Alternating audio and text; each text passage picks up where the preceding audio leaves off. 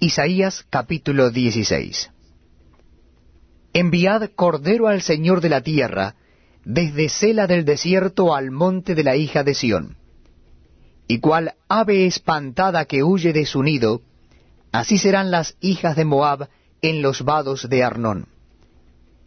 Reúne consejo, haz juicio, pon tu sombra en medio del día como la noche, esconde a los desterrados, no entregues a los que andan errantes.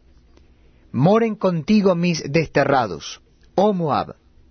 Sé para ellos escondedero de la presencia del devastador, porque el atormentador fenecerá, el devastador tendrá fin, el pisoteador será consumido de sobre la tierra y se dispondrá el trono en misericordia, y sobre él se sentará firmemente en el tabernáculo de David, quien juzgue y busque el juicio, y apresure la justicia.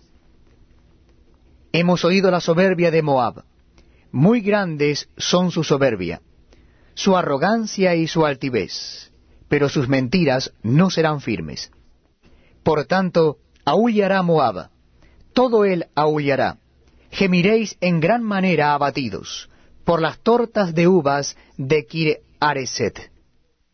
Porque los campos de Esbón fueron talados, y las vides de Sibma. Señores de naciones pisotearon sus generosos sarmientos. Habían llegado hasta Jacer, y se habían extendido por el desierto.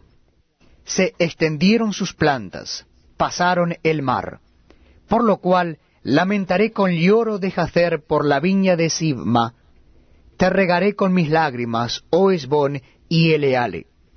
Porque sobre tus cosechas y sobre tu siega caerá el grito de guerra. Quitado es el gozo y la alegría del campo fértil. En las viñas no cantarán, ni se regocijarán. No pisará vino en los lagares el pisador.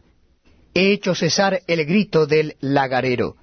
Por tanto, mis entrañas vibrarán como arpa por Moab, y mi corazón por Kir Areset.